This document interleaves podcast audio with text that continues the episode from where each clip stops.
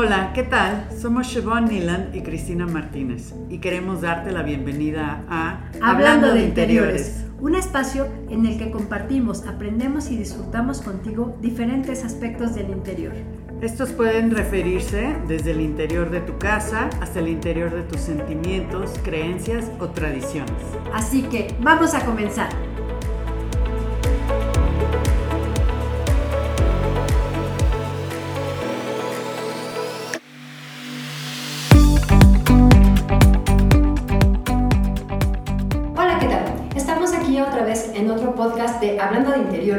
Y hoy vamos a hablar de un tema súper interesante, la herbolaria y cómo puedes tener estas plantas medicinales en tu casa. Para ello, Shibon nos va a presentar a nuestro invitado de hoy. Hola, buenas, Hola. buenas tardes. Con nosotros el día de hoy tenemos al doctor Vicente Fregoso, él es médico cirujano, especialista en acupuntura y medicina china. Bienvenido, doctor. Bienvenido. Muchas gracias, ¿Cómo muchas estás, Chete? Muchas gracias, bien, gracias por invitarme aquí a su podcast. Ay, qué bueno que estás con nosotros. Chete, ¿cómo empezaste o cómo decidiste más bien tú de ser un eh, médico, pues, alópata a llegar a toda esta cuestión de la medicina china? Cuéntanos un poquito. Bueno, pues todo fue en mi servicio social cuando pues estaba ahí en contacto con la naturaleza. Eh, hice el servicio social en el estado de Hidalgo y allá hay una gran cantidad de plantas que crecen por todos lados. Y pues me empezaron ahora sí que a llegar libros sin yo buscarlo, que me hablaban de diferentes terapéuticas naturales. Y en el transcurso de ese servicio social fue cuando, al estar investigando, leyendo, me empezó a interesar mucho. Me llegó también así, pues por obra de, El Espíritu del Santo. gran espíritu, eh, un libro de herbolaria y empecé a, a recetar a mis pacientes con la herbolaria, que era fácil de conseguir en ese lugar. Y eh, fue ahí donde me, me agradó y decidí enfocarme y especializarme en alguna terapéutica de tipo energética y más natural. Fue entonces cuando conocí a mi maestro de acupuntura y ya agarré caminito sobre esa línea. Yo creo que hay muchas personas, bueno, que nos pueden estar escuchando, o yo hace mucho tiempo de- pensaba que la herbolaria pues era el tecito de manzanilla, que sí lo es, pero para los que no estamos completamente, eh, o no sabemos exactamente, ¿nos puedes definir qué es y para qué sirve la herbolaria?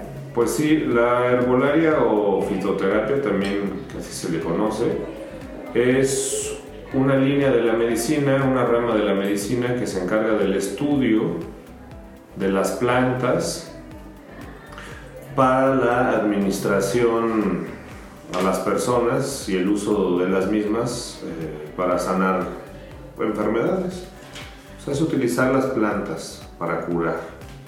Finalmente todo lo que es la, la medicina alópata también deriva de la homeopatía, ¿no? Porque finalmente todo empezó con plantas, ¿no? Todos los, los grandes médicos de la antigüedad y todo curaban con plantas. Sí, y actualmente también, nada más hacer un poquito de hincapié, eh, homeopatía y herbolaria son dos cosas distintas. Si bien la homeopatía puede basarse en, en varias plantas, eh, el uso de la herbolaria es algo un poco diferente al uso que le dan los homeópatas. Hace ratito que comentabas que yo era médico alópata de formación. Alópata quiere decir curar con lo contrario. Sí, o sea, por ejemplo, si tienes un dolor, yo te voy a dar lo que te quita el dolor. La homeopatía lo que hace es curarte con lo similar. La herbolaria como tal es también una medicina alópata, porque te va a curar con lo contrario. La medicina china habla mucho sobre cómo los climas afectan nuestra salud. Entonces, por ejemplo, en una situación como un resfriado, donde estás así con el moco muy clarito, esa situación se, en medicina china se reconoce como frío. Y yo la planta que voy a usar para que te mejores va a ser una planta de tipo Cálido. caliente, exactamente. Entonces así, si tienes una situación de calor, lo que vamos a usar son plantas que te ayuden a refrescar. Ok. Y aquí quisiera hacer como un pequeño paréntesis porque dentro de la medicina china, cuando hablamos de herbolaria también eh, integramos, si bien eh, no son plantas, pero integramos también en ese conocimiento los minerales y los productos de origen animal. Ok. Entonces también curamos con productos minerales y animales además de las plantas. ¿Qué sería un producto de origen animal? Exacto. Por ejemplo, eh, un medicamento que usamos mucho es el cuerno de los venados. Los venados cada tanto tiempo están cambiando su, su cornamenta, entonces no, no hay que No matar es que los ningún animal ni nada. para obtener ese producto. El cuerno de venado, por ejemplo, eh, tonifica mucho la esencia. Personas que están muy cansadas, debilitadas, ancianos, se les administra cuerpo de venado y se levantan. Ok. Otro producto de origen animal, por ejemplo, son los escorpiones o los alacranes. Se utilizan mucho para problemas de, de movimientos descontrolados como el Parkinson o las convulsiones. Ok. Ok. ¿Y un elemento mineral qué sería? Por ejemplo, uno que us- usamos mucho cuando éramos niños, no sé si se acuerdan, eh, que nos asoleábamos de más, eh, que nuestras mamás nos ponían un producto de color rosa, ¿se acuerdan? El. Ajá, sí. Ahorita este... ¿Caladril? Sí, esa- era la marca. O leche de magnesia también me echaban a mí. Sí. Entonces, eh, esos productos contienen eh, tierras y minerales. Ok. Ok. El caolín, por Que ejemplo, enfrían. que Ah, lo que es- van a hacer es enfriar. Es como el caupetate, ¿no? Que Ajá. también es, es como de origen. Sí, el Y caupetate sí sabe hasta también. terroso. Se lo daban para la diarrea, ¿no? Sí. Este, también se usaba mucho, que por cierto es muy tóxico, los eh, antiácidos con aluminio. Ah, Ok. Mm, ok. Vale. Ya no, se supone que ya no le ponen Eh, aluminio. todavía, todavía hay por ahí productos que contienen aluminio. Y por otro lado, eh, pues ya empezando a dar algunos tips, una corteza que se llama cuachalalate es excelente para curar problemas de, de gastritis. Ah, ok. Otra ventaja que tiene la herbolaria es que pues, obviamente va a tener efectos adversos mucho menos complicados y dañinos que los medicamentos de- típicos de la farmacia. Pero por lo mismo sí también se, se debe de utilizar en, en dosis pues men- no tan altas, ¿no? O, o tenerlo, tener una buena guía, porque también te puedes intoxicar. Eh, sí, obviamente hay que tener eh, precaución con todas las plantas, sobre todo si son plantas que no tenemos la certeza de cuáles son Ah, claro. o que nunca las hemos utilizado. Siempre tenemos que tener cuidado en cómo utilizamos la, la herbolaria, y más a nivel, a nivel casero. ¿Ok?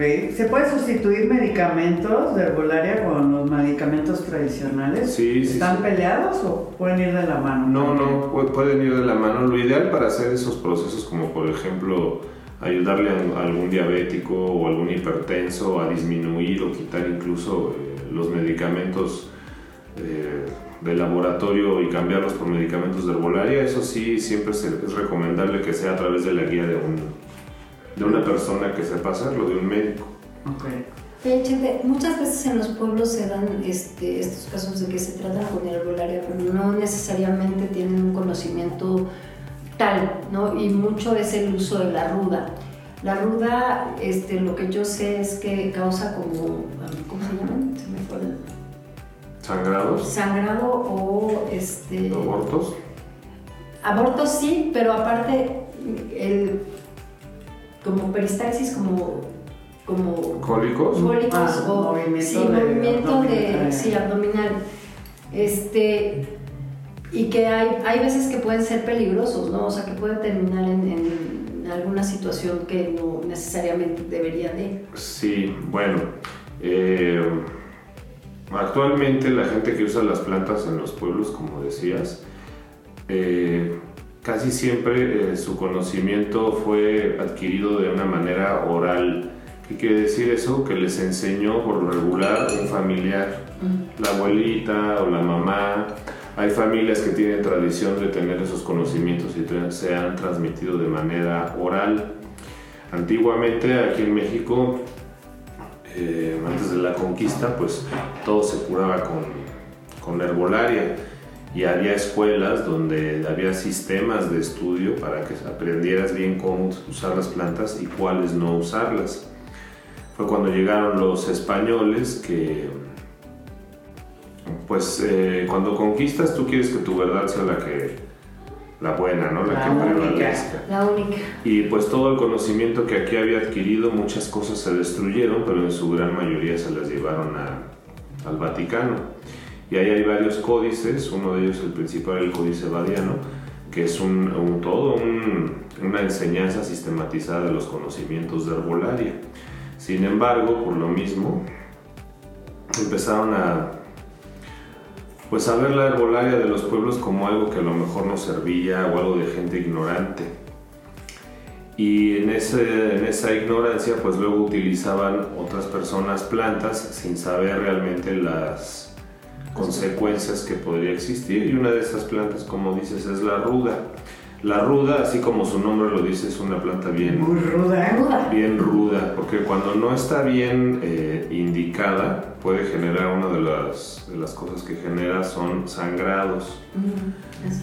Y, este, y un sangrado que, que puede ser muy complicado son los sangrados en las mujeres embarazadas. Ok. Entonces, eh, si bien la ruda es una excelente planta cuando está bien administrada para quitar dolores menstruales o incluso musculares, cuando se aplica en fomentos, sí es una de las plantas que, que bueno, yo les recomendaría eh, usarla con mucho, mucho cuidado.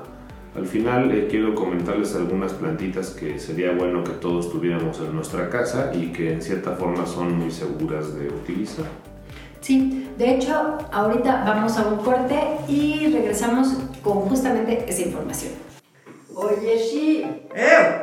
¿no te gustaría tener una casa en donde pudieras cultivar tus plantitas medicinales? Claro, me encantaría y que tuviera un, pues no sé, un, un balcón, un patio, un roof, estaría padrísimo para poner ahí mis macetas. Una terraza, un jardincito, ¿no? Sí, que les dé el sol, el aire. Oye, ¿y si hablamos a CM Asesoría Inmobiliaria para que nos aconsejen? Órale, me parece increíble. ¿Tienes por ahí los, los teléfonos? Espérame. Sí, mira, es el 55 55 44 25 18 80. Ok, me lo repites, es que no alcancé a escribirlo. Claro que sí, 55 55 44 25 18 80. Ok, pues vamos a llamarles a ver qué solución nos da, ¿va? Me late. Órale, bye. Bye. Pues ya estamos de regreso. Chente, otra vez, ¿cómo estás? Bien rápido. Este, cuéntanos, Chente, ¿qué plantas recomiendas que tengamos nosotros en nuestra casa como un botiquín? Exacto, porque ¿No? ya se está retomando otra vez todos estos conocimientos. ¿Cómo? ¿No estás de acuerdo? Sí, claro que sí. Y si pues, las personas que nos están escuchando van y abren su alacena, se van a dar cuenta que ya tienen plantas ahí que pueden utilizar para, para tratamiento. O si tienen un, un jardincito o una terracita, seguramente ahí también tendrán algunas plantas que se pueden utilizar para, para tratamiento. Y esas plantas por lo regular son plantas que usamos también como, como condimentos. Por ejemplo, una planta que, que les recomiendo que tengan ya sea fresca o seca es el orégano. Ok. El orégano, eh, No sí. solo para los No es para pozoles. exactamente, ¿por qué se le pone al pozole? Pues porque es un medicamento muy digestivo. Ok. Entonces utilizar el orégano para cuando tenemos algún recargo estomacal en infusión es de mucho beneficio para eh, todo el aparato digestivo. Aquí me gustaría hacer una, pues un pequeño paréntesis para contarles eh, cómo se deben tomar las plantas. Lo ideal es eh, las plantas que son flores, como la manzanilla, las hojas, algunos tallos. Lo ideal es prepararlos en infusión. ¿Cómo vamos a hacer esa infusión? Y esta dosis es una dosis muy segura que se aplica para cualquiera de, de las plantas y vamos a utilizar en infusión o en un cocimiento la dosis de 10 gramos del producto seco por un litro de agua. ¿Cómo puedes calcular 10 gramos? Eh, con una báscula. Ah, ok. Si me dicen los pacientes, oiga, pero ¿cuánto es? Oiga, pues ¿cuántas hagan, hagan una, siempre va a ser diferente porque una cosa va a ser en volumen diferente a otra. Entonces hagan una pequeña inversión, hay básculas muy económicas digitales de 300 pesos y siempre va, es de mucha utilidad tener una en la casa. Entonces, ¿cómo vamos a hacer una infusión? La infusión la vamos a hacer calentando el agua y cuando esté a punto de hervir, a punto de ebullición, ahí agregamos la planta que vayamos a usar. Se apaga el agua, se revuelve y se deja tapado 15 minutos. Se cuela y esa va a ser nuestra infusión. Plantas que podemos hacer en infusión, como les dije, el orégano, la manzanilla. La manzanilla es excelente para también problemas de aparato digestivo. Es bueno que tengan siempre un poco de romero en su casa, ya sea fresco o seco. El romero es excelente, por ejemplo, para dolores de cabeza. Ah, y También en infusión. Sí, todas estas Ok. que estamos platicando es en infusión. Acuérdense, en infusión van a ser flores, hojas y tallos. Ok. Ok. Y en cocimiento o decocción es la misma dosis, 10 gramos de la planta por un litro de agua, pero esto sí se va a cocer, sí se va a hervir.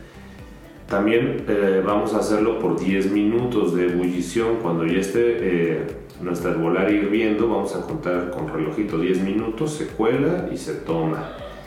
¿Qué son, ¿Cuáles son las plantas que vamos a utilizar para decocción? Todo lo que sean tallos muy duros, cortezas o raíces. Ok.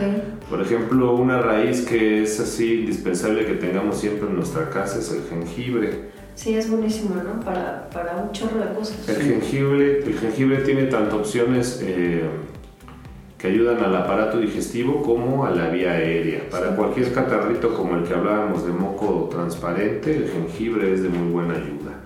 Asimismo, otra planta que es bueno que tengan ahí en su casa, que se utiliza también mucho como condimento y sobre todo en estas épocas, la canela.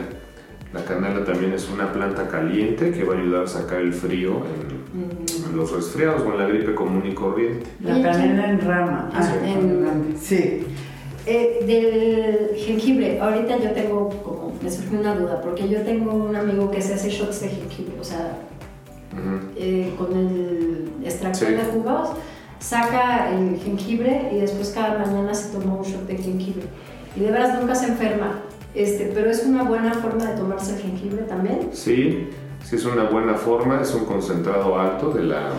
Por lo regular es una plantilla, es un trocito de la raíz que han de ser a lo mejor unos 15, 20 gramos. ¿Y no irrita el estómago? Sí, obviamente hay que ver si tienes, si tienes gastritis, pues no te recomiendo que te Se tomes. te coce. Se toman el jengibre, ¿no? claro. Pero sí tiene el jengibre muchos eh, elementos que, que estimulan el sistema inmunológico y ayudan a protegerte de, de los cambios bruscos de temperatura y de la y de la gripe. Entonces ya vimos algunas plantas, orégano, manzanilla, Jengibre, canela. romero, jengibre, canela y una plantita fría que es bueno que también siempre tengan por ahí. Puede ser la menta o la hierbabuena.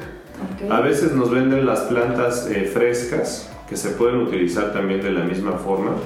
Solo recuerden que una planta fresca pues va a tener mucha agua. Entonces cuando Ok. se seca, ¿sí? el agua se evapora y los concentrados medicinales se concentran. Siempre se utiliza cuando la planta está fresca eh, un poco de más cantidad para prepararlos. Entonces, lo ideal es tenerlo seco. Lo ideal siempre es tenerlo seco y se te va a conservar mejor. Y de preferencia eh, las plantas, o sea, las raíces también pueden estar secas, los tallos, las cortezas, las flores y, y hojas.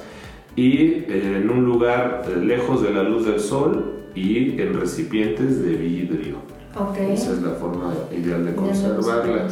Ahora, eh, ese litro de agua que le estábamos platicando, donde se van a, a hervir o infusionar eh, las plantas, se va a distribuir durante el día en una taza cada 8 horas o 3 veces al día. Es lo que vamos a estar tomando de la infusión. ¿Durante cuánto tiempo? Porque luego creemos que con un té, oye, no, pues es que ya me tomé un té de manzanilla y No no me hizo nada. nada. No, pues la, la- la medicina herbal también tiene que tomarse con constancia y durante algunos periodos de tiempo.